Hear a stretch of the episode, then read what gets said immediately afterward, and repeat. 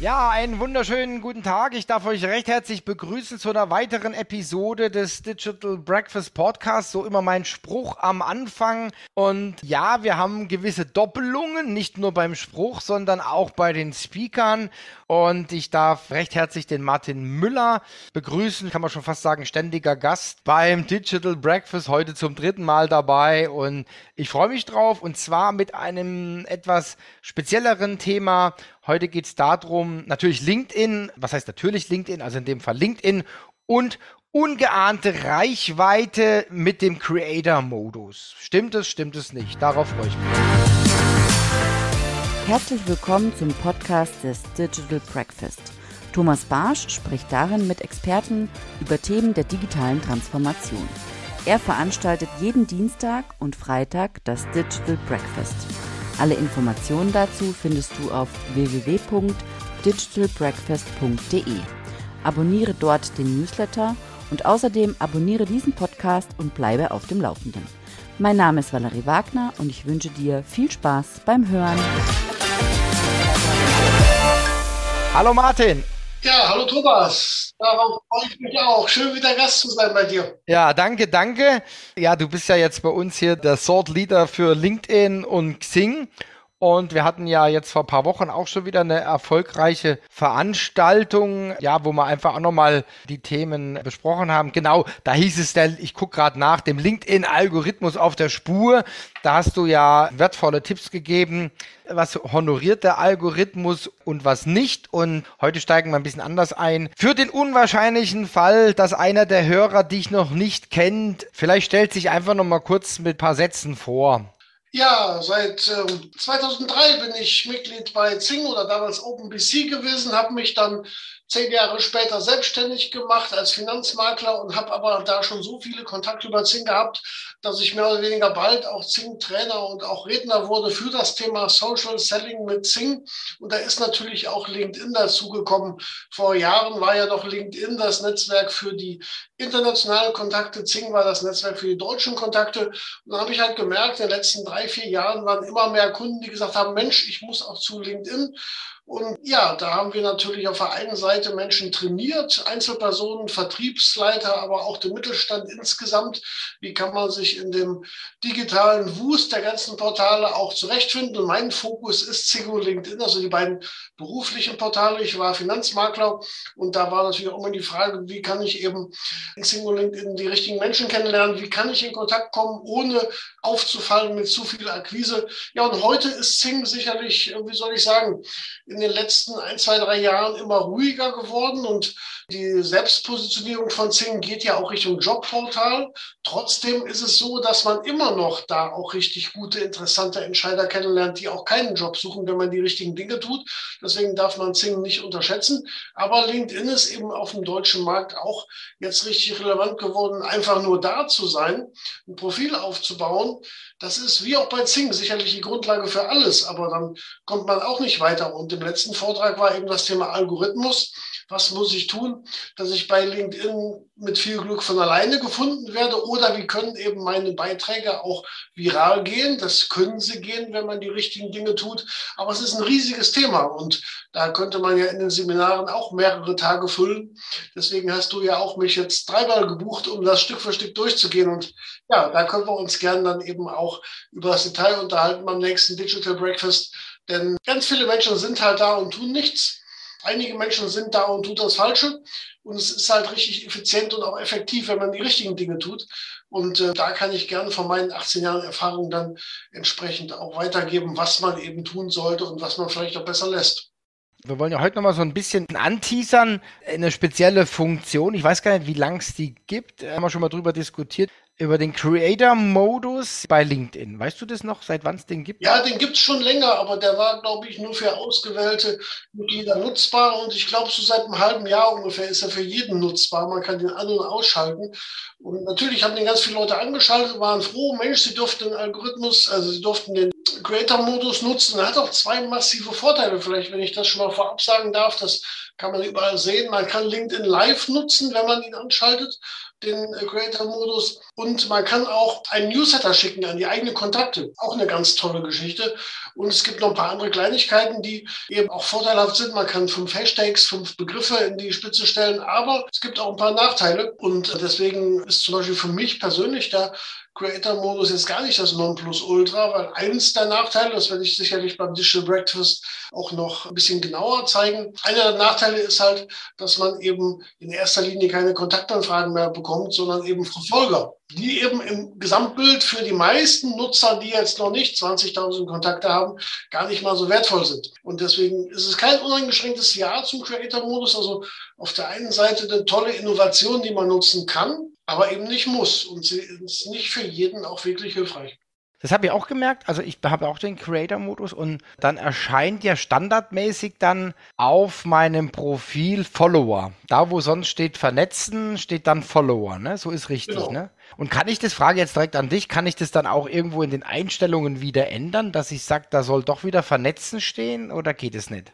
Doch, das ist ganz einfach. Im eigenen Profil auf der eigenen Seite kann man einfach auf Ausschalten klicken, einklicken. Also es geht ganz schnell wieder zurück und man kann ihn auch ganz schnell wieder anschalten. Also man kann zum Beispiel, wenn man LinkedIn Live jetzt planen möchte, macht man ihn halt wieder an für das LinkedIn Live.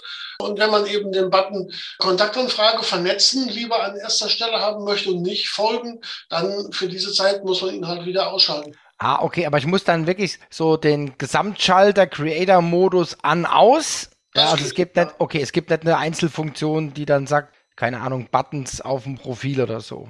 Nee, also wenn man jetzt sich für immer entscheiden müsste, dann müsste ich echt nachdenken, welche Variante ist gut. Aber dieses An- und Ausschalten, wenn ich jetzt mal ein Newsletter schreiben möchte an meine Kontakte, dann schalte ich ihn halt an für einen halben Tag oder für eine Stunde und ansonsten schalte ich ihn wieder aus. Und das kann man noch zumindest selbstständig jederzeit ändern. Du nutzt ja auch den Newsletter, oder? Ich habe ihn einmal genutzt und ich war fast schon begeistert. Ich habe ja 14.000 Kontakte auf LinkedIn und die möchte ich natürlich auch nicht mit dem Newsletter zu sehr beanspruchen. Ich habe es einmal getestet, praktisch vor einigen Monaten. Es haben direkt, ich glaube, 2.000 mein Newsletter abonniert und das fand ich toll. Und wenn man das erstmalig rausschickt, äh, dann kriegen ja alle Kontakte eine Nachricht und können eben optional diesen Newsletter abonnieren. Und ich rate halt auch jedem, das nicht so oft zu machen. Also man kann da wählen, wöchentlich oder auch, ich glaube, täglich ist in meinen Augen ganz großer Quatsch. Also ich selbst mache es, wenn dann monatlich höchstens, damit die Leute eben nicht zu sehr genervt werden, weil man muss natürlich bedenken, wenn man es zu sehr macht, wenn man es übertreibt, können die genauso schnell die Newsletter wieder abbestellen. Deswegen habe ich aber auch eigentlich das nur dafür genutzt, um zu sagen, kommt auf meine Müller Consult Seite, dort könnte meinen wirklichen E-Mail-Newsletter abonnieren, dass ich da einen Kanal habe.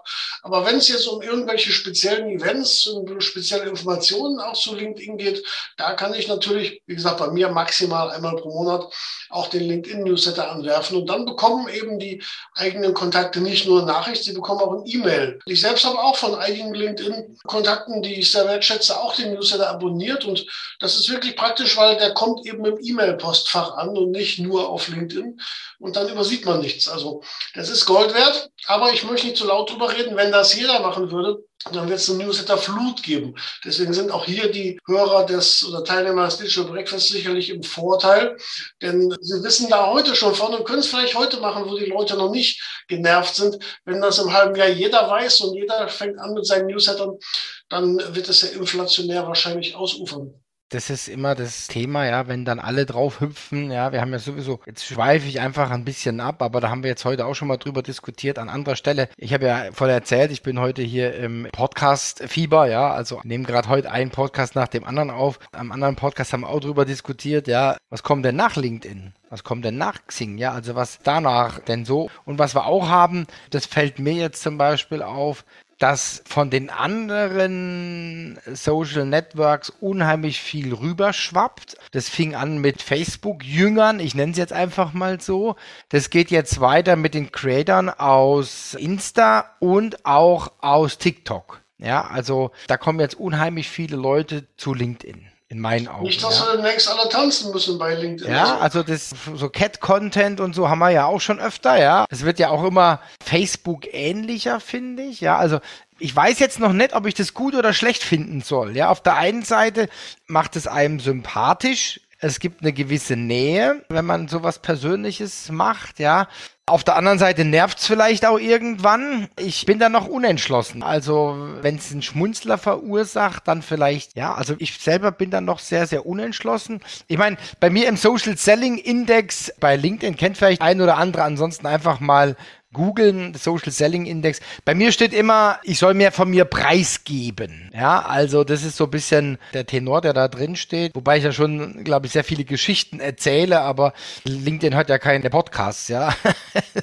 Oder noch nicht, ja, genau. Gut, also der Creator-Modus ist, glaube ich, sicherlich ein spezielles Thema, ja, ein Nischenthema, aber jede Nische hat ja auch seine Berechtigung und hat natürlich auch einen hohen Erfolgsgarant, ja, also wenn ich mich da als erster positioniere und mich in die Wahrnehmung bringe, dann habe ich dann glaube ich schon auch wie sagt man so schön, First Mover Advantage, ja. Also da bin ich halt bei den ersten dabei und man kann auch sagen, Armstrong-Effekt, ja. Wer kennt schon den zweiten Menschen auf dem Mond? Also wenn man da vorne dabei ist, hat man, glaube ich, immer entscheidende Vorteile, ja. Ja, sicherlich, Creator-Modus klingt ja auch nach dem Trend, dass es viele Creator geben soll. Aber mal ganz im Ernst, nicht jeder ist Creator und ganz viele Menschen konsumieren nur und, und lesen vielleicht noch, aber würden selbst nie was schreiben oder agieren. Das ist ja auch eine Masse, die halt interessant ist. Ne? Wenn ich selbst was schreibe, dann gibt es eben auch eine gewisse Prozentzahl von Menschen, die lesen zwar meine Beiträge, reagieren aber gar nicht. Das sind aber die, von denen ich ja auch mittelfristig dann profitieren kann. Und jeder ist ja auch gar nicht gewillt zu, zu kreieren, obwohl die Menschen, die es tun, natürlich eine riesen Reichweite kriegen können. Aber diese stillen Nutzer gibt es natürlich auch jede Menge. Und eine andere Sache noch, auch wenn ich den Creator-Modus nutze, heißt es ja nicht automatisch, dass meine Beiträge auch sichtbarer sind. Wenn ich im Creator-Modus was Langweiliges schreibe, dann wird auch entsprechend der Algorithmus nicht anspringen und dann hilft mir das auch nicht. Also es kommt natürlich immer darauf an, dass auch der Content, den ich eben bringe in LinkedIn, dass der eben auch für meine Zielgruppe, für meine Kontakte einen Mehrwert bringt. Das ist niemals zu unterschätzen. Es gab ja mal die Formel 1,99, also 1% schreiben, 9% reagieren, 90 stalken nur, ja. Es hat sich anscheinend die letzten Jahre ein bisschen verschoben auf 10, 20, 70, also 70% schreiben, 20 engagieren sich und 70 schauen nach wie vor zu, ja. Aber das ist halt, selbst wenn sich so verändert hat, die breite Masse guckt immer noch zu, ja. Ja, ich werde auf jeden Fall die Zahlen bis zu meinem Vortrag beim Digital Breakfast auch nochmal aktualisieren, dass wir genau schauen können, wie sind die Zahlen heute, sofern sie bekannt sind und dann auch schauen können, was können wir selbst für uns daraus ableiten. Aber grundsätzlich, wie bei allem im Leben, Aktivität ist wichtig. Ich habe auch Kunden, die sagen, Mensch, ich bin bei Zing oder bei LinkedIn seit zwei Jahren, da tut sich nichts, ich habe keinen Auftrag gekriegt bis jetzt. Wenn man dann schaut, die Person hat nichts gemacht, die war einfach nur da. Und von alleine geht wirklich nirgendwo etwas. Deswegen kommt es immer darauf an, was zu tun. Lieber einen schlechten Beitrag schreiben als gar keinen, weil dann gibt es auch eine Reaktion und man verbessert sich Stück für Stück. Also man muss ja auch kein geborener Creator sein, um Beitrag zu schreiben. Man kann sich ja auch dahin arbeiten und mit jeder Aktivität wird man besser. Sehe ich auch so. Einfach mal machen, mal anfangen, ja, und dann weiter optimieren, ja. Also das ja, das ist ja oft so, wenn man immer wartet, bis man perfekt ist, dann wartet man bis zum Ende und einfach anfangen und auf dem Weg lernen. Das ist mir ja nicht anders gegangen. Ich habe ja auch schon bei Zingo LinkedIn was geschrieben, da war ich auch nicht perfekt, das bin ich heute noch nicht. Aber man wird halt immer besser und das besser wird man durch tun. Und deswegen würde ich jedem empfehlen, einfach was tun und man kann immer noch auf dem Weg besser werden. Sehe ich auch so. Ja, Martin, vielen, vielen herzlichen Dank fürs Anteasern vom Digital Breakfast. Am 29.04. werden wir dich dann live und in Farbe und mit aktuellen Zahlen hören. Vielen Dank, dass du da warst. Ja, bleib gesund und munter und bis bald. Mach's gut. Ja, sehr gerne. Danke, Thomas. Tschüss.